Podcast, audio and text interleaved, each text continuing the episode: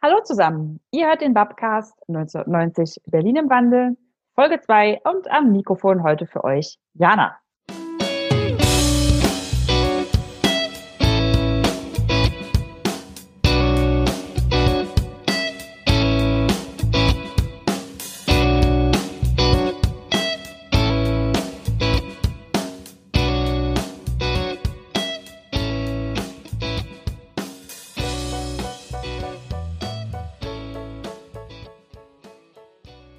Liebe Zuhörerinnen und Zuhörer, herzlich willkommen zur zweiten Folge unseres Babcast, der ersten inhaltlichen zu 1990 Berlin im Wandel.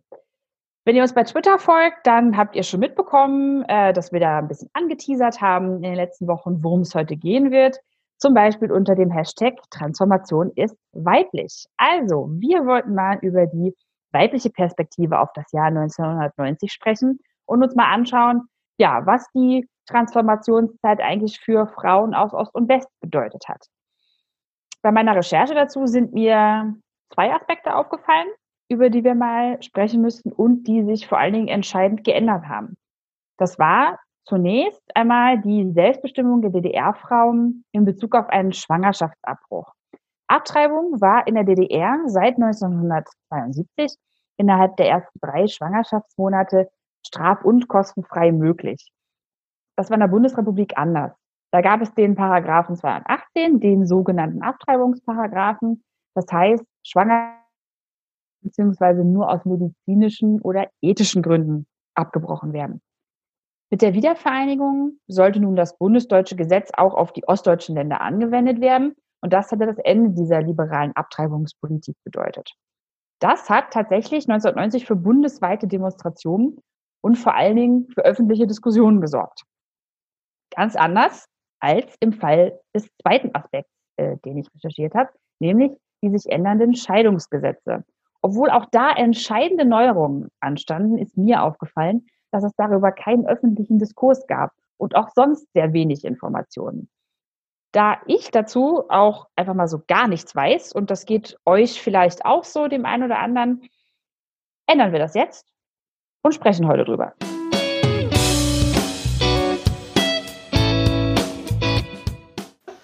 Und dazu habe ich mir einen Gast ins virtuelle Studio eingeladen, nämlich Frau Dr. Anja Schröter. Guten Morgen, Anja.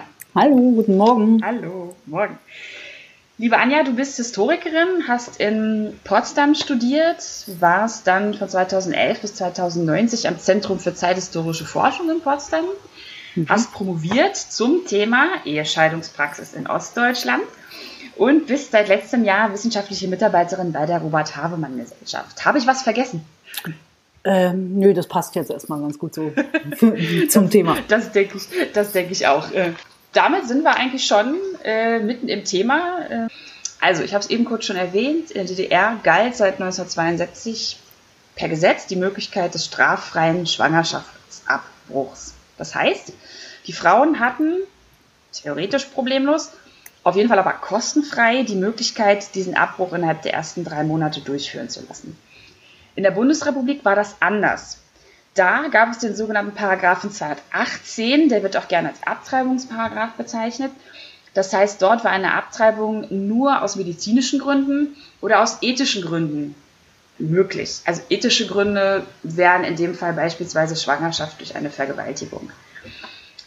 Der Vorschlag der Möglichkeit, bis zur zwölften Woche straffrei abtreiben zu lassen, ist zwar tatsächlich in den 70er Jahren vom Bundestag verabschiedet worden, allerdings danach vom Bundesverfassungsgericht gekippt. Weitere Infos dazu, also wenn euch das interessiert, haben wir das mal auf unserer Homepage äh, zusammengestellt, da könnt ihr euch darüber noch ähm, informieren. Das heißt also, es gab zwei gänzlich unterschiedliche Regelungen 1989.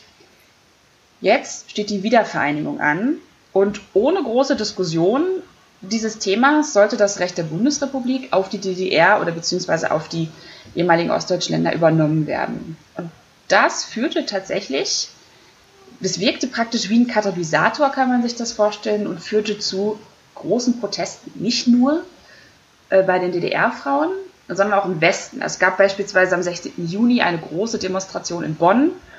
Zeitgleich am 16. Juni haben hier in Berlin beispielsweise Demonstrierende den Grenzübergang am Brandenburger Tor besetzt. In Berlin sind am 22. April tausende Demonstrierende vor das Parlament der DDR gezogen und haben eine Petition übergeben mit 17.000 Unterschriften, die eben gegen diese Übernahme des Paragraphen 218 sich ausgesprochen haben. Die Frauenministerin, die hieß damals Christa Schmidt, hat über 26.000 Postkarten bekommen bis zum 21. Juni. Heute hätte man wahrscheinlich eine E-Mail geschrieben. Damals ähm, lief das über Postkarten. Jedenfalls, das Resultat war, das Thema ist in den öffentlichen Diskurs gekommen und vor allen Dingen in den politischen. Das heißt, der Paragraph 218 bzw. die mögliche Abschaffung dieses Paragraphen fand seinen Weg in den Einigungsvertrag.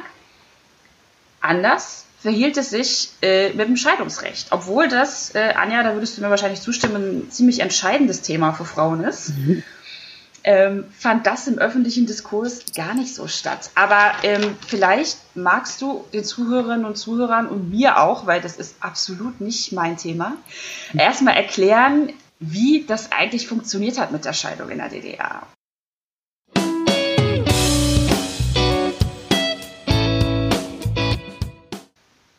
Ja, also ähm, natürlich in dem Fall nicht nur für die Frauen, sondern für beide, je nachdem, ja. äh, wer ja. sich gerade scheiden lassen wollte.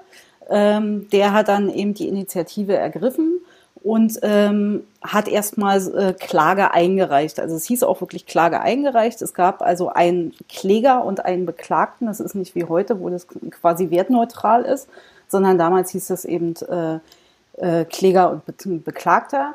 Und wenn man diese Klage eingereicht hat, dann musste man erstmal einen Fragebogen ausfüllen. Und dieser Fragebogen ging schon sehr in die privaten und intimen Details. Also die wollten wissen, wie haben sie sich kennengelernt, da musste man das beschreiben. Was war, was war die, äh, was hat den Entschluss zur Ehe befördert? Also zum Beispiel, wir äh, haben dann halt ein Kind bekommen und fanden, dass, äh, dass, dass wir jetzt heiraten sollten. Oder eben auch viele haben gerade in den 80er Jahren, haben auch viele ganz klar hingeschrieben, wir wollten eine Wohnung bekommen weil das ja eben ähm, da der, der, der Trauschein durchaus förderlich war. Ähm, okay. Und dann waren eben die nächsten Fragen, gab es schon Konflikte in ihrer Ehe? Ähm, und welche Konflikte gab es? Wann sind diese aufgetreten? Worum ging es da? Dann wurde es auch schon äh, noch mal ein bisschen privater. Da war dann die Frage, haben Sie denn Dritte einbezogen in Ihre, ähm, äh, wenn Sie versucht haben, diese, diese Konflikte zu überwinden? Und da ging es eigentlich äh, von staatlicher Seite nicht nur darum, ähm, jetzt irgendwie die Schwiegermutter zu fragen oder die beste Freundin, sondern der Anspruch war eigentlich schon auch, dass man jetzt, weil das ja gesellschaftlich relevant ist, auch das Arbeitskollektiv einbeziehen könnte. Ähm, okay. Also das führte eben so weit, dass ähm, auch ähm, in den 80er Jahren dann immer weniger oder fast gar nicht mehr, aber in den, in den vergangenen Jahrzehnten ähm, auch Kollektivvertreter zur Scheidungsverhandlung geladen wurden und jetzt also mhm. selber auch nochmal ähm, ihre Sicht auf diese Ehe und, den, und die Konflikte darlegen sollten und eben teilweise eben auch ähm, Rede und Antwort im Wort stehen sollten, inwiefern sie sich um den Erhalt dieser Ehe bemüht haben. Andere, also es war die eine Version von Zeugen, dann gab es eben auch Zeugen, die ähm, zum Beispiel belegen sollten, wer jetzt, wenn es um darum ging, wer kriegt das Wochenendgrundstück, ähm, wer jetzt äh, an diesem Wochenendgrundstück am Haus mehr gebaut und gemacht hat und da mehr Zeit investiert hat. Also da gab es verschiedene Abstufungen und es wurden mhm. eben auch sogenannte Ehebruchszeugen geladen. Also ähm, da sollte dann auch die Geliebte darüber Auskunft geben, ähm, warum und inwiefern sie sich jetzt also mit einem verheirateten Mann eingelassen hat oder eben wahlweise einer verheirateten Frau. Ähm, genau, das waren so, so die, die, die Entwicklungen, die sich da entspinnen konnten. Beim Fragebogen war eben zum Beispiel auch eine Frage noch, ähm, wann gab es den letzten ehelichen Verkehr. Wenn man die Akten okay. dazu liest, gibt es überraschende äh, Datierungen, die gar nicht so weit vor dem Scheidungstermin liegen. Ähm, okay. Aber das war, das war quasi der erste Schritt. Also man hat dann diesen Fragebogen ausgefüllt. Dann wurde dem, äh, dem Beklagten, also derjenige, der nicht die Scheidung eingereicht hat, ähm, auch nochmal so ein Fragebogen zugestellt. Das war die sogenannte Klageerwiderung. Und da konnte er auch nochmal seine Sicht der Dinge da, darlegen. Ähm, und dann kam es eben, ähm, wurde ein Verhandlungstermin angesetzt. Ähm, der, der Regelfall sollte sein, dass es einen sogenannten Aussöhnungstermin gab, wo man jetzt also nochmal darüber spricht, ob denn diese Ehe nicht zu retten ist ähm, mhm. und äh, ob man sich das nicht nochmal ein bisschen überlegen möchte. Und äh, da hatte auch das Gericht die Möglichkeit, ähm, dieses Scheidungsverfahren auszusetzen und zu sagen, also ehrlich gesagt äh, sehe ich hier Konflikte, die eigentlich überwindbar sind. Ähm, okay. Wartet mal noch drei Monate. Und äh, wenn ihr dann immer noch der Meinung seid, dann kommt noch mal wieder. Also zeitlich war das sehr unterschiedlich. Ähm, wenn das alles nicht der Fall war, kam es zur sogenannten Streitverhandlung. Äh, und bei der Streitverhandlung ähm, wurde dann eben ähm, die Ehe geschieden und das war eigentlich auch der Regelfall. Also gerade in den 80er Jahren war da sehr viel mhm. Routine inzwischen drin. Also man musste aber das Gericht schon davon überzeugen, ähm, dass diese Ehe jetzt also keinen Sinn mehr hat für die Eheleute, auch für die Kinder. Die sind in dem Fall ganz wichtig. Also Ehen, wo mhm. keine Kinder vorhanden waren, wurden auch leichter geschieden. Ähm, mhm. Und dann gab es eben so einen gewissen Psalm dann im Scheidungsurteil, dass, äh, dass die Ehe also ihren Sinn verloren hat. Ähm, und dann konnte man eben geschieden werden und das ging eben auch relativ schnell. Also mhm. ähm, viele Ehen ähm, wurden ähm, innerhalb eines Monats geschieden, also von Klageeinreichung okay. bis zum äh, mhm. Scheidungsurteil. Das ist in ähm, der Tat schnell, ja. Das ist in der Tat schnell, genau. Ähm, dann die nächste Abstufung sind irgendwie so drei Monate. Ähm, also wirklich lang dauerte das eher dann, wenn sie sich wirklich bis aufs Messer irgendwie um das Wochenendgrundstück und äh, oder um ein Auto oder eben wirklich um die Kinder gestritten haben, ähm, was aber wirklich nicht so der Regelfall war. Hm, hm. Und wie war das jetzt äh, für Frauen? Also im, im, Besonderen, also hatten die Nachteile zu befürchten? Wurden die benachteiligt bei der, ich sag mal, beim Unterhalt oder bei der bei der Verteilung des Sorgerechtes? Hm. Also beim ähm, ein Richter hat mal gesagt äh, im Interview zu mir, so eine Scheidung war für eine Frau in der Regel nicht mit einem Nachteil verbunden. Ähm, mhm. Das liegt daran, und das ist ganz wichtig im, im Scheidungsrecht in der DDR, dadurch, dass die Frauen eben in der Regel Vollzeit arbeiten gingen und es ja auch ein gewisses äh, soziales Netz gab und entsprechende sozialpolitische Maßnahmen in der DDR, ähm, waren die eben weitgehend abgesichert und konnten nach sozialistischer Vorstellung, also unabhängig vom Mann, existieren. Das hatte auch Folgen für, ähm, für diese Unterhaltsfragen, also die ähm, nachehelicher Unterhalt war wirklich nur in Ausnahmefällen vorgesehen und das äh, war auch nicht nur äh, so eine Phrase, die irgendwie im Gesetz steht und in der Praxis anders aussieht, sondern Ausnahmen waren wirklich am Anfang äh, der DDR waren es eher Frauen, die eben noch nicht äh, Vollzeit arbeiten gegangen sind und dann eben im Scheidungsfall ähm, entsprechend alt auch waren und äh, eben nicht abgesichert waren. Später veränderte sich das dann mit den Jahrzehnten und da waren die Ausnahmefälle dann eben eher, dass die Frauen ähm, keinen Kinderbetreuungsplatz bekommen haben zum Beispiel mhm. ähm, und deswegen tatsächlich nicht arbeiten gehen konnten. Und das haben die dann auch nachgewiesen, also dass eben der Betrieb sich auch um einen Kinderbetreuungsplatz bemüht, aber erst in drei Monaten oder so da eine Aussicht besteht. Ähm, und dann wurde dieser Unterhalt eben häufig auch genau daran anknüpfend äh, festgelegt. Also der wurde dann ähm, in der Regel streng befristet ähm, und eben wirklich darauf ausgelegt, okay, wann kann die Frau wieder ihre, ihre Berufstätigkeit aufnehmen, wann ist der Kinderbetreuungsplatz da. Ähm, mhm. Und das bedeutete eben, dass wir in den letzten Jahren der DDR haben wir ungefähr drei Prozent, also in drei Prozent der Scheidung wurden äh, noch Unterhaltszahlungen zugesprochen. Das heißt, es ist eigentlich eine Scheidungsfolge. Wir sprechen ja immer von dem eigentlichen Scheidungsverfahren, also der, der Scheidung selbst, äh, dass diese Ehe geschieden wird. Und dann sprechen wir eben von Scheidungsfolgen. Scheidungsfolgen heißt eben, wie wird das Eigentum und Vermögen geteilt, der Hausrat und so weiter, was ist mit dem Sorgerecht. Ähm, und Scheidungsfolgen sind eben auch Unterhaltszahlungen für Ehepartner.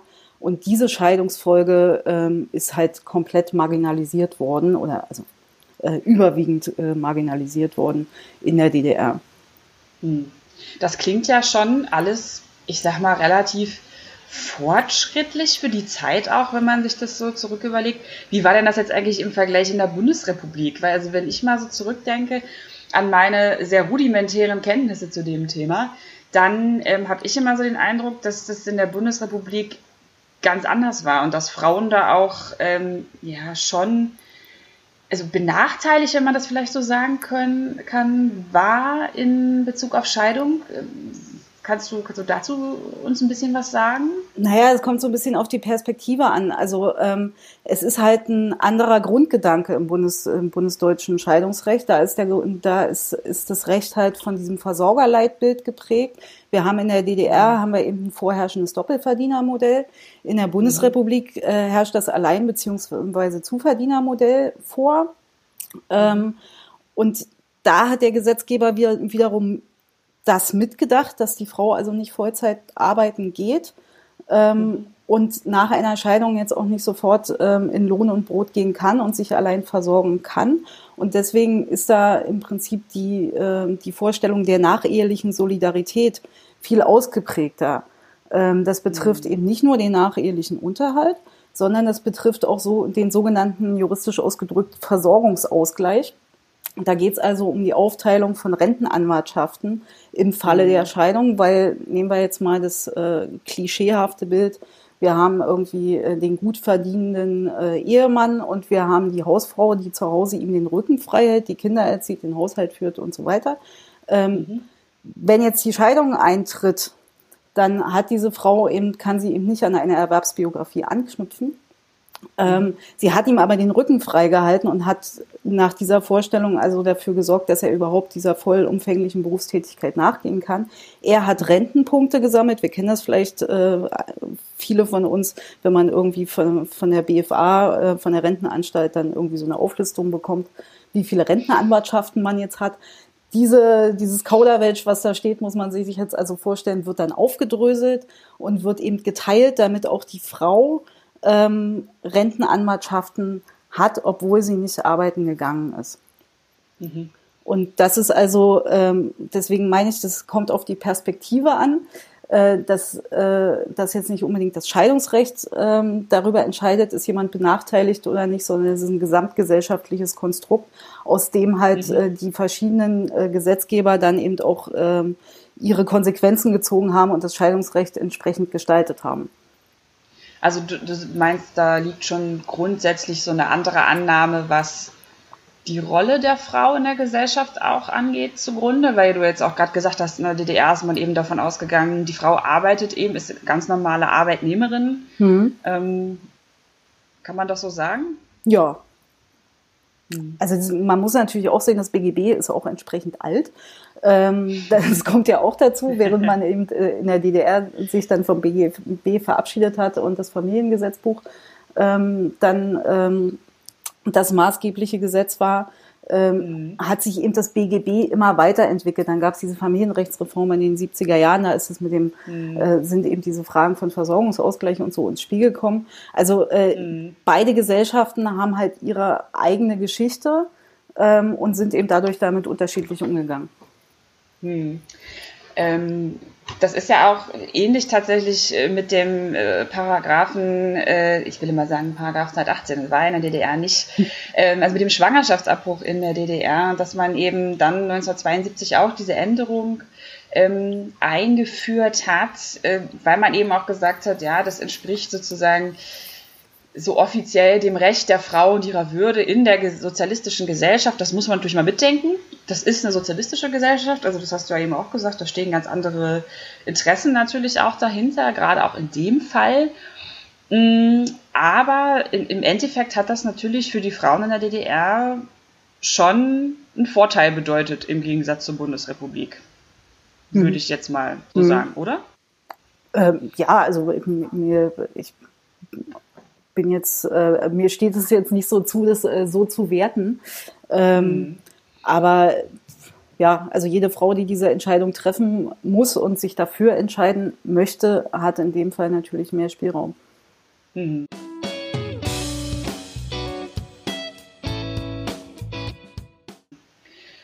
Jetzt sind wir im Jahr 1990. Ähm, also in Bezug auf was die Schwangerschaftsabbrüche betrifft, sind das ja ganz entscheidende, in dem Fall negative Änderungen, die anstehen. Also wenn man jetzt sagt, es sollte ohne Diskussion eben das bundesdeutsche Gesetz übernommen werden. Hm, wie sah das denn konkret beim Scheidungsrecht aus? Also was hat sich da geändert oder was sollte sich ändern oder was vielleicht auch nicht?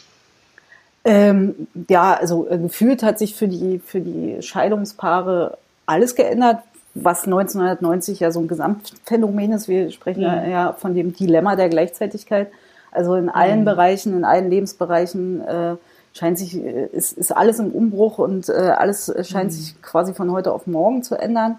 Ähm, und beim Scheidungsrecht macht sich das eben auch dadurch bemerkbar, wenn jetzt irgendjemand irgendwie im April schon seine, seine Scheidungsklage eingereicht hat und das blieb dann irgendwie noch einen Moment liegen. Ähm, dann kriegen die irgendwie Briefe, das geht jetzt übrigens so nicht mehr vom Gericht. Mhm. Ähm, sie müssen jetzt nach Paragraph äh, XY ähm, das anders begründen. Sie unterstehen jetzt übrigens auch dem Trennungsjahr. Also das Trennungsjahr war gerade 1990 ein sehr klarer Einschnitt, weil das eben äh, mhm. die Paare nicht so nicht kannten. Das hatten sie, selbst wenn sie selber noch nicht äh, eine Scheidung ähm, erlebt haben, ähm, haben sie das halt so nicht gelernt, in Anführungsstrichen. Sondern ähm, ihre gesellschaftliche Erfahrung war, wenn man sich scheiden lassen will, geht man zum Gericht und dann geht das eben alles relativ schnell, wie ich vorhin sagte. Mhm. Ähm, ja, ja. Und jetzt kommt also diese Erfahrung, okay, man muss jetzt erstmal ein Jahr getrennt sein ähm, und was heißt eigentlich getrennt? Dann haben sie natürlich gerade 1990 noch das Problem, also eine, eine Trennung nach äh, bundesdeutscher Gesetzgebung bedeutet erstmal pauschal gesagt Trennung von Tisch und Bett. Mhm. So, jetzt konnten die natürlich auch nicht so schnell in eine andere Wohnung ziehen, was nicht bedeutet, dass das nicht mhm. auch in der Wohnung vollzogen werden kann. Aber sie hatten mhm. ja überhaupt keine Erfahrung damit, genau das nachzuweisen. Wir wissen ja. heute, aus unserem heutigen Alltagswissen hat man eine Vorstellung davon, wie man das irgendwie nachweisen und begründen könnte. Also das war, das war sehr einschneidend. Ähm, dann, ähm, da konnten Anwälte relativ schnell dann helfen. Das ist eben auch so eine, ähm, mhm. auch eine Veränderung, dass ähm, man in der DDR brauchte man gar keinen Anwalt. Das bedeutete nämlich auch, dass das, äh, okay. äh, dass die Scheidung selber, also man konnte sich einen nehmen, äh, musste mhm. man aber nicht. Ähm, und es bedeutete eben auch, dass die Scheidung nicht besonders teuer war. Äh, jetzt kommen also nicht nur zeitliche Faktoren dazu, also dass es äh, länger dauert, sondern es kommen mhm. eben auch erhebliche finanzielle Faktoren dazu. Ähm, mhm. Also es gab so eine Übergangsfrist, wo man sich äh, auch noch keinen Anwalt nehmen musste, aber eben weil das Recht fremd war, weil auch, auch die Art, wie diese Paragraphen geschrieben sind, ähm, ein ganz anderes Rechtsverständnis voraussetzte. Also die, äh, die Gesetze in der DDR waren, jetzt mal salopp gesagt, sehr allgemeinverständlich geschrieben. Äh, mhm. Und jetzt kommt man also in diesen bundesdeutschen Paragraphendschungel ähm, und muss im Prinzip. Ich glaube, da kann sich jeder was drunter vorstellen, der schon mal mit den Gesetzen zu tun hatte, weiß genau, was du meinst. Genau. Ähm, und ähm, selbst wenn man jetzt keinen Anwalt ähm, unbedingt nehmen möchte, müssen sich wahrscheinlich viele dann in dem Moment auch dafür entscheiden, weil sie es äh, auch alleine gar nicht so gut mhm. schaffen. Ähm, also das ist auch nochmal so ein Faktor. Ähm, dann, ich, äh, die, Frage war ja, was ändert sich alles? Also äh, mhm. das auf jeden Fall. Ähm, dann ändert sich eben auch ähm, die Frage des, äh, der, der nachehelichen Versorgung. Also dieser Versorgungsausgleich mhm. kommt dazu, der kommt 1990 noch nicht dazu. Da gibt es auch eine Übergangsregelung, mhm. ähm, die dann auch einige in Anspruch nehmen. Und zwar nicht nur, also es gibt das Klischee, das habe ich öfter mal gehört, ähm, da haben dann irgendwie ganz viele westdeutsche, äh, ganz viele ähm, Ehemänner ähm, und eben gerade in der Beratung von westdeutschen Juristen noch schnell ihre Scheidung durchgeboxt, damit sie diesen Versorgungsausgleich nicht, äh, okay. nicht, nicht äh, leisten müssen. Ähm, ich habe aber eben auch mit Frauen gesprochen, die eben gesagt haben, ich habe das bewusst auch selber noch, ähm, noch vor Ende dieser Frist gemacht, weil dadurch, dass eben beide verdient haben, konnte es ja auch der Fall sein, dass die Frau am Ende Rentenpunkte abgeben muss. Genau. Und deswegen ja. ist es in dem Fall gar nicht so, dass es immer nur äh, eine Frage ist, gewinnen oder verlieren die Frauen, äh, sondern in dem Fall haben sie eben auch überlegt, okay, was ist für mich eigentlich günstiger, praktischer, ähm, genau. Und ähm, das ist eben auch bei der ähm, beim beim nachehelichen Unterhalt. Ähm, da gibt es also jetzt also viel mehr Möglichkeiten, ähm, mhm. weil eben die bundesdeutsche Praxis da durchaus äh, da ist das ein gängigerer Regel Regelungstatbestand. Ähm, aber dadurch, dass eben diese diese Prägung in der DDR, also im DDR-Recht hat man gesagt, äh, in dem Moment, wo diese, dieser Scheidungsfall eintritt, sind die familienrechtlichen Bindungen beseitigt, die es vorher gab. Und jeder mhm. sorgt mhm. ab jetzt für sich selbst. Ähm, und damit ziehen die eigentlich so einen Schlussstrich unter nicht nur eben unter die emotionale Beziehung, sondern auch unter die, unter die wirtschaftlichen Beziehungen. Mhm. Und dieses, dieses Denken, dieses, dieses Unabhängigkeitsdenken, gerade der Frauen, hält sich halt noch sehr lange. Also die, äh, die, die können mit Versorgungsausgleich und Unterhalt gar nicht so viel anfangen ähm, mhm. und verzichten, also neigen sehr dazu, auf diese Dinge eher zu verzichten, wo westdeutsche Juristen halt immer äh, gefühlt die Hände über den Kopf zusammengeschlagen haben, ähm, warum sie also diese Ansprüche viel selten machen. Und das ist nicht mhm. nur 1990 so und in den frühen 90er Jahren, sondern das zieht sich durch die 90er Jahre. Ähm, dieses Phänomen, also gerade, gerade beim nachehelichen Unterhalt, ähm, und das sehen wir auch bei, bei den Richterinnen und Richtern, also die ostdeutschen Richterinnen und Richter, die ähm, weiterhin ähm, im System dann eben Richter waren. Ähm, da hat mir eine Richterin dann im Interview zum Beispiel gesagt, naja, äh, da kommt irgendwie die Westfrau und die will flotte Locke unbefristet Unterhalt äh, geltend machen. Aber für mich war klar äh, und auch für die Ostfrau war klar, ich muss arbeiten gehen äh, mhm. und ich kann mich jetzt hier nicht großartig ausruhen. Ähm, mhm. Und das sind dann eben so, so soziale Prägungen und Unterschiede, die sich dann in dieser Zeit äh, sehr bemerkbar gemacht haben. Während eben die mhm. westdeutschen Juristen, die ja auch dann in, den, in Ostdeutschland an den Gerichten waren, dann eher nochmal darauf hingewiesen haben, was es für Rechte gibt und mhm. welche, welche Spielräume es gibt. Mhm. Ja, es ist interessant, dass du das mit dem finanziellen Aspekt ähm, gesagt hast. Ähm, das hatte ich auch überhaupt nicht auf dem Schirm, dass man jetzt sozusagen sich den Anwalt nehmen muss, dass da natürlich auch Kosten auf einen zukommen. Ähm, das ist ja beim, äh, bei der Abtreibungsdebatte auch ähnlich gewesen. Ähm, bei meiner Recherche habe ich das gelesen, dass bundesdeutsche Krankenkassen damals nicht für den Abbruch auf früherem DDR-Gebiet bezahlen wollten. Mhm. Also das heißt auch, du hast ja schon diese, diese Übergangszeit auch schon erwähnt, dass sozusagen dann auch zwei Rechtssysteme gleichzeitig irgendwie ähm, existierten, also dass man da eben auf einmal, wenn man das sozusagen vorher kostenlos kannte, jetzt auf einmal vor dem Problem steht, ähm, dass man dann auf einmal Kosten selbst übernehmen muss, von den ganzen mhm. anderen Schwierigkeiten, die einem da in den Weg gelegt werden, mal ganz zu schweigen. Mhm. Ähm, also wir haben, wir stellen auf jeden Fall fest, es ähm, ist, eine, ist, ein Zeitfaktor. Dinge mhm. brauchen länger, es gibt einen höheren Verwaltungsaufwand und es ist ein finanzieller Aspekt, der mhm. da dazu kommt. Mhm.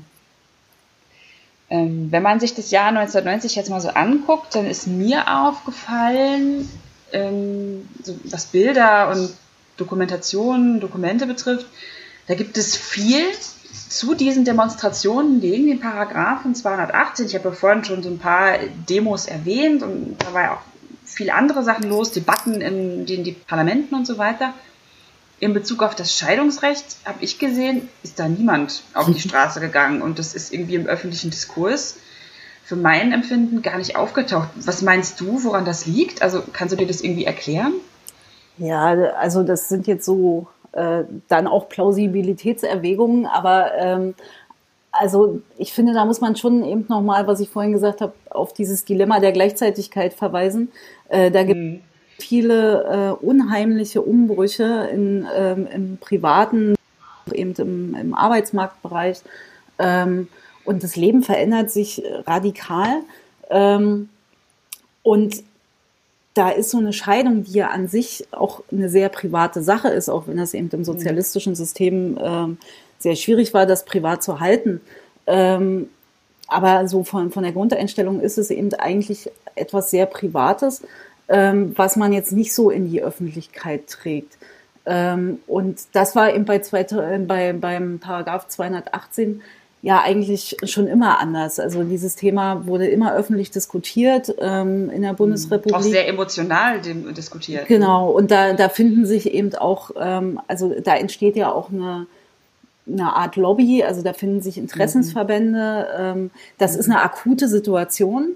Ähm, die ja eben auch, äh, auch nochmal ganz andere unmittelbare Konsequenzen für die Frauen hat, die jetzt mhm. also so, ein, so, ein, äh, so eine Unterbrechung vornehmen wollen, ähm, mhm. während eben gerade in dem neuen System eine Scheidung ein sehr zäher, langfristiger Prozess sein kann.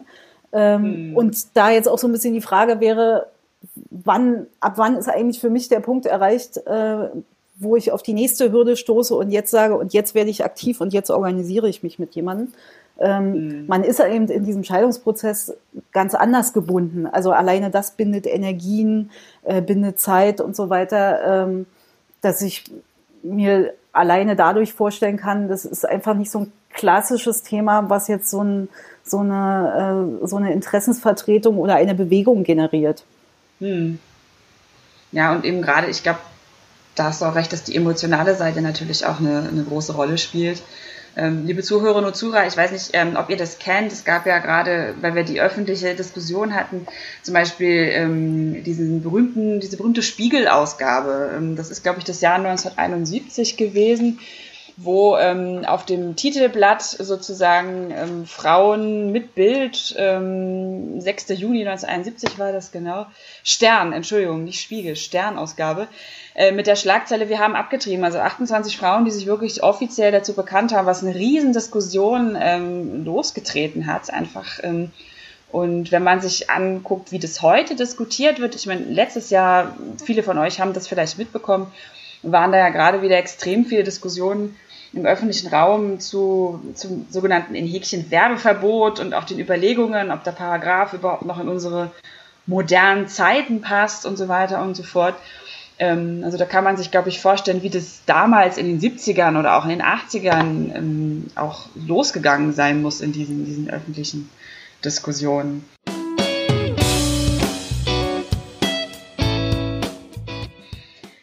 Ja, liebe Anja, wenn wir ähm, vielleicht äh, auf, gerade auf die heutigen Diskussionen nochmal gucken, ähm, was würdest du denn sagen, was hat sich nach 1990, also nach diesem Transformationsprozess an Änderungen jetzt langfristig etabliert? Was hat sich dann vielleicht auch nochmal geändert? Oder was ist vielleicht auch einfach gleich geblieben jetzt in Bezug auf, auf Scheidung und wie die, die Situation der Frau? Mhm. Ähm, ja, also gleich geblieben ist natürlich einiges. So das Grundkonstrukt einer Scheidung hat sich jetzt äh, nicht so wahnsinnig verändert. Langfristig mhm. äh, gibt es aber äh, zwei Entwicklungen, äh, die man ganz gut äh, nachverfolgen kann, ähm, wo eben ähm, auch durch den Beitritt der, der ostdeutschen Länder ähm, positive Impulse für die gesamtdeutsche Gesellschaft sichtbar werden. Mhm. Ähm, das ist einmal, ähm, ist es die Reform zum gemeinsamen Sorgerecht, also die äh, Sorgerechtsreform. Mhm. Ähm, da hat es nämlich in der, sowohl in der Bundesrepublik als auch in der DDR durchaus Diskussionen gegeben. Mhm. also Rolle der Väter, wie groß ist der Anteil eigentlich der Väter, wie, wie wichtig sind sie. Äh, da gab es eben auch von außen internationale Impulse zum Thema Rechte der Kinder, UN- und Kinderrechtskonventionen und so weiter. Ähm, und in beiden deutschen Staaten war aber nicht der Regelfall, ähm, dass es ein gemeinsames Sorgerecht gibt. Mhm. Ähm, und das wurde eben, wie gesagt, äh, in beiden Teilen durchaus diskutiert.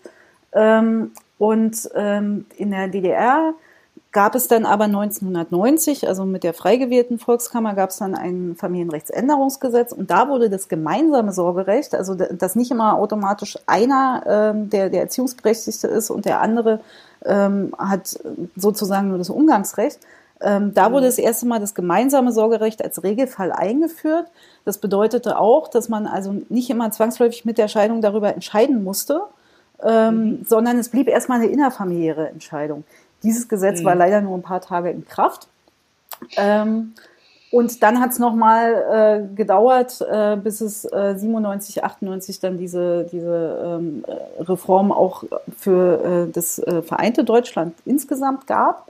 Ähm, mhm. Aber ähm, da hat eben dadurch, dass es diese Diskussion ohnehin in beiden Teilen schon gab, war das aber 1990 die erste gesetzliche äh, Manifestierung genau dieser Diskussion. Und das hat eben auch nochmal so einen positiven Impuls und Schub gebracht für diese Diskussionen, die es ohnehin gab. Das ist also das eine. Ähm, und das andere sind eben diese auch als, als langfristige äh, Impulse zu verstehen, ähm, eben die, ähm, dass aus dieser Erfahrung von dem äh, System der Kinderbetreuung und der Frauenerwerbstätigkeit in der DDR und eben diesem Unabhängigkeitsdenken der Frauen, die ja auch weiterhin eine äh, höhere mhm. Erwerbsneigung hatten äh, als äh, in der Bundesrepublik, dass es da eben schon positive Impulse für die Vereinbarkeit von Familie und Beruf gab mhm. und dass eben auch, ähm, auch äh, in, in, in West- und Ostdeutschland als Gleichstellungsgewinn angesehen wird. Ähm, und wir sehen eben zum Beispiel bei dem, bei dem nachehelichen Unterhalt, ähm, da gab es dann 2008 eine Unterhaltsreform, die also diese Eigenverantwortung ähm, der, der Ehepartner, und in dem Fall ähm, ist das eben auch in der Praxis mehr auf die Frau gemünzt, äh, stärker betonten. Also die, ich sage jetzt mal, die Selbstversorgung geschiedener. Und da war eben die ostdeutsche Praxis der Westdeutschen schon in den 90er Jahren deutlich voraus. Also da äh, hat im Prinzip der Westen so ein bisschen nachziehen müssen. Und ähm, mhm. wir sehen auch bis heute, dass äh, Ehegattenunterhalt in Ostdeutschland immer noch seltener zum Gegenstand des, von so einem Scheidungsverfahren gemacht wird als in Westdeutschland. Okay. Also du hast ja gerade schon die sozusagen die Impulsgebung und diese Katalysatorwirkung angesprochen und ähm, das wollte ich einfach nochmal äh, ins Spiel bringen, dass das natürlich auch für diese Abtreibungsgesetzregelung gilt. Letzten Endes haben wir heute diese, naja, nicht, also in den ersten drei Monaten straffreie Regelung tatsächlich. Ähm, es ist tatsächlich ein Straftatbestand, aber in den ersten drei Monaten straffrei. Wieder wurde eine Fristenregelung diskutiert tatsächlich, ähm, ist im Einheitsvertrag äh, dann auch aufgetaucht. Diese Fristenregelung, also dass man praktisch straffrei innerhalb der ersten drei Monate diesen Schwangerschaftsabbruch vornehmen darf, ist dann wieder vom Karlsruher Gericht gekippt worden 1992 ähm, tatsächlich. Aber, und das muss man auch dazu sagen, ohne diesen Impuls, dass eben 1990 diese Debatte und diese Diskussion angeschoben worden wäre, vielmals eben von den Frauen aus der DDR, die, wie du eben schon sagtest, eben auch dieses Unabhängigkeitsdenken hatte, die das eben anders gewohnt waren, ähm, wäre das heute, würde ich persönlich sagen, auch ganz anders. Also da hätten wir wahrscheinlich heute auch ähm, andere Diskussionen oder eben dann die bundesdeutsche Gesetzgebung übernommen, den Paragraphen 218, ohne eben die Einschränkungen, die damit einhergehen. Also wir können, denke ich, glaube ich, festhalten, ähm, dass das schon das Jahr 1990, was die weibliche Perspektive angeht, Impulswirkung hatte auf heute. Ja, liebe Anja, ich gucke jetzt mal auf die Uhr. Wir sind schon weit fortgeschritten. Mhm. Ähm, ich würde dir gerne trotzdem noch eine letzte Frage stellen.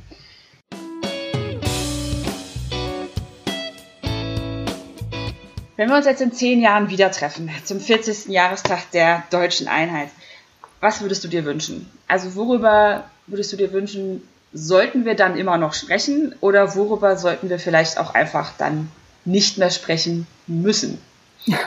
Ähm, ich setze mal den Fokus auf, äh, worüber sollten wir nicht mehr sprechen müssen. Ähm, ja, bitte gerne. weil wir haben in den, wir oder äh, inwiefern wir jetzt äh, schon in 30 Jahre lang daran beteiligt waren, ist eine andere Sache, aber wir haben äh, 30 äh, Jahre lang wurde immer sehr viel äh, über die Anpassung von Ostdeutschen äh, gesprochen. Es wurde immer danach gefragt, wie, wie, wie gut sich jetzt Ostdeutsche inzwischen in diesem Transformationsprozess schon angepasst haben. Ähm, und ich wünsche, würde mir wünschen, dass das nicht mehr die Frage ist, weil wir haben jetzt schon 30 Jahre eine gemeinsame Geschichte und wir sehen eben auch ähm, immer mehr und auch an den Beispielen, die ich heute versucht habe zu zeigen, ähm, dass so ein Transformationsprozess wie auch der in Ostdeutschland keine Einbahnstraße ist, sondern es gibt eben auch Rückwirkungen, ähm, die eben die gesamten, gesamtdeutsche Gesellschaft betreffen. Wir haben inzwischen eine gemeinsame Geschichte, es gibt nachfolgende Generationen und es gibt inzwischen ganz andere Impulse auch von außen. Und äh, deswegen ist eigentlich für mich immer eher die Frage, wie sich diese gesamtdeutsche Gesellschaft weiterentwickelt und entwickelt, ähm, als immer nur nach den Unterschieden äh, und den Anpassungsleistungen zu fragen. Das ist doch, finde ich, ein sehr schönes Schlusswort ähm, und fasst das auch, denke ich mal, sehr schön zusammen, worüber wir heute geredet haben. Ja, liebe Anja, vielen Dank, dass du heute bei mir im virtuellen Studio äh, zu Gast warst. Ja, liebe Zuhörerinnen und Zuhörer, auch an euch ein herzliches Dankeschön fürs Zuhören und dabei sein an den Bildschirmen und an den mobilen Endgeräten. Ich habe eine Menge gelernt heute und mitgenommen und wir hätten auch locker noch zwei Stunden über das Thema sprechen können. Also nehmt unseren Podcast heute ausdrücklich gerne auch als Anregung zum Weiter recherchieren und diskutieren. Ja, diskutiert auch weiter gerne mit. Ihr findet uns auf Twitter unter Babcast sagt uns auch gerne, wie es euch heute gefallen hat. Und wir werden euch natürlich auch bald wieder anteasern, worum es in unserer nächsten Podcast-Folge gehen wird. Abonniert uns gerne auf Spotify, ihr findet uns auch auf iTunes und bei dieser. Und weiterführende Informationen wie immer auch auf unserer Homepage babcast-berlin.org. Ja, das war's für heute von mir. Ich sage Tschüss und bis zum nächsten Mal. Das war der Babcast 1990 Berlin im Wandel, Folge 2.